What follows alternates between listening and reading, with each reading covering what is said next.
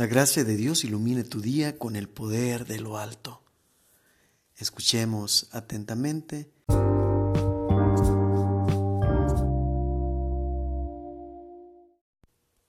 Del Santo Evangelio según San Juan.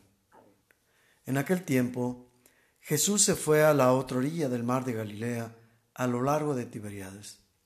Lo seguía mucha gente, porque habían visto los signos que hacía curando a los enfermos. Jesús subió al monte y se sentó allí con sus discípulos. Estaba cerca la Pascua, festividad de los judíos. Viendo Jesús que mucha gente lo seguía, le dijo a Felipe, ¿Cómo compraremos pan para que coman estos? Le hizo esta pregunta para ponerlo a prueba, pues él bien sabía lo que iba a hacer. Felipe le respondió, ni doscientos denarios de pan bastarían para que a cada uno le tocara un pedazo de pan. Otro de sus discípulos, Andrés, el hermano de Simón Pedro, le dijo, Aquí hay un muchacho que trae cinco panes de cebada y dos pescados. ¿Pero qué es eso para tanta gente? Jesús le respondió, Díganle a la gente que se siente. En aquel lugar había mucha hierba. Todos pues se sentaron ahí, y tan solo los hombres eran unos cinco mil. Enseguida tomó Jesús los panes, y después de dar gracias a Dios, se lo fue repartiendo a los que se habían sentado a comer. Igualmente les fue dando de los pescados todo lo que quisieron. Después de que todos se saciaron, dijo Jesús a sus discípulos, Recojan los pedazos sobrantes para que no se desperdicien. Los recogieron y con los pedazos que sobraron de los cinco panes llenaron doce canastos. Entonces la gente al ver el signo que Jesús había hecho, decía, Este es en verdad el profeta que habría de venir al mundo. Pero Jesús, sabiendo que iban a llevárselo para proclamarlo rey, se retiró de nuevo a la montaña él solo. Palabra del Señor.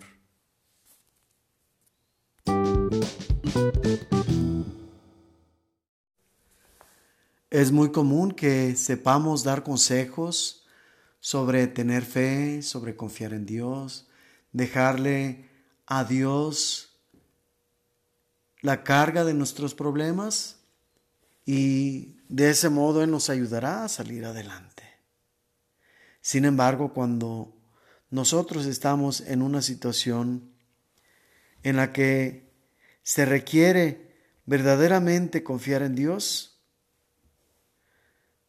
Actuamos conforme a la naturaleza humana, nos preocupamos, nos angustiamos, nos quebramos pues de dedos buscando soluciones para situaciones que tenemos que afrontar. Es el caso del día de hoy con los discípulos. Tanta gente que era necesario comiera y sin embargo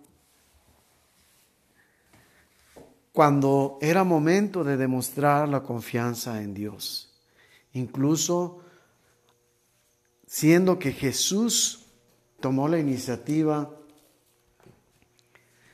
los discípulos no actuaron conforme al Espíritu, sino que se dejaron llevar en una situación muy humana por una preocupación también muy humana para que estas personas coman, se necesita invertir mucho dinero en la comida. Son demasiados y aún así, con unas cantidades exorbitantes, sería insuficiente para alimentarlos. Jesús, el Hijo de Dios vivo, Dios mismo, aquel que enfrente de ellos realizó tantos milagros. Y los apóstoles estaban tan acostumbrados a ello, seguramente pues se sentían muy bien de estar con el Señor, de estar con Jesús para quien ningún problema significaba una derrota, sino al contrario, una posibilidad y una manera de demostrar el poder de Dios para fortalecer la fe de la gente. Y así nos sucede. Lo que hacemos lo vemos como algo ajeno. Y todavía tenemos en nuestra tierra un dicho en México, candil de la calle, oscuridad de tu casa.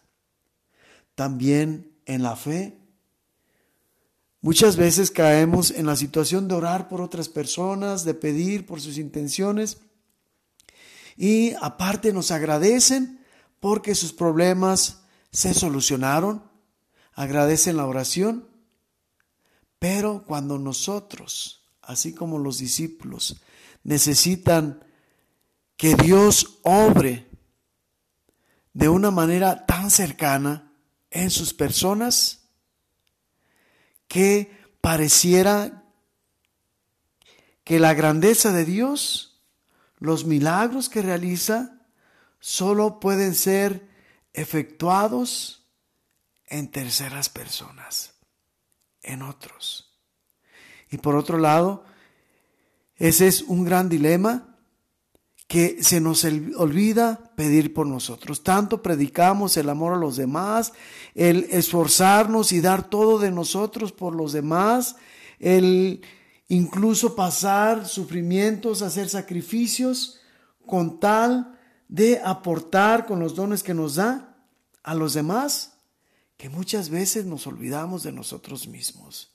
Y no es por pensar en ser egocéntricos, porque buscamos evitarlo a toda costa. Sin embargo, eso mismo nos confunde y nos hace estar en esta situación de olvidarnos de nosotros mismos, pero también de olvidar el testimonio para con los demás. Pues es importante vivir en nosotros mismos el poder de Dios con tal de dar testimonio a los demás. Cuando Dios obra grandezas en nuestra persona, aumenta la fe de los demás y quisieran participar del mismo Dios que participamos. Busquemos pues mantener la fe puesta en el Señor, incluso cuando se trata de que esa fe se aplique a nosotros mismos, no para vanagloria, sino para edificación de la iglesia, para glorificación de Dios y para unificación del cuerpo místico de Cristo, que somos todos nosotros, creados por Él y llamados por Él para retornar a ese lugar donde tuvimos origen en el amor de Dios, para así volver después a ese primer amor de aquel que nos creó y disfrutar de la felicidad que no tiene fin.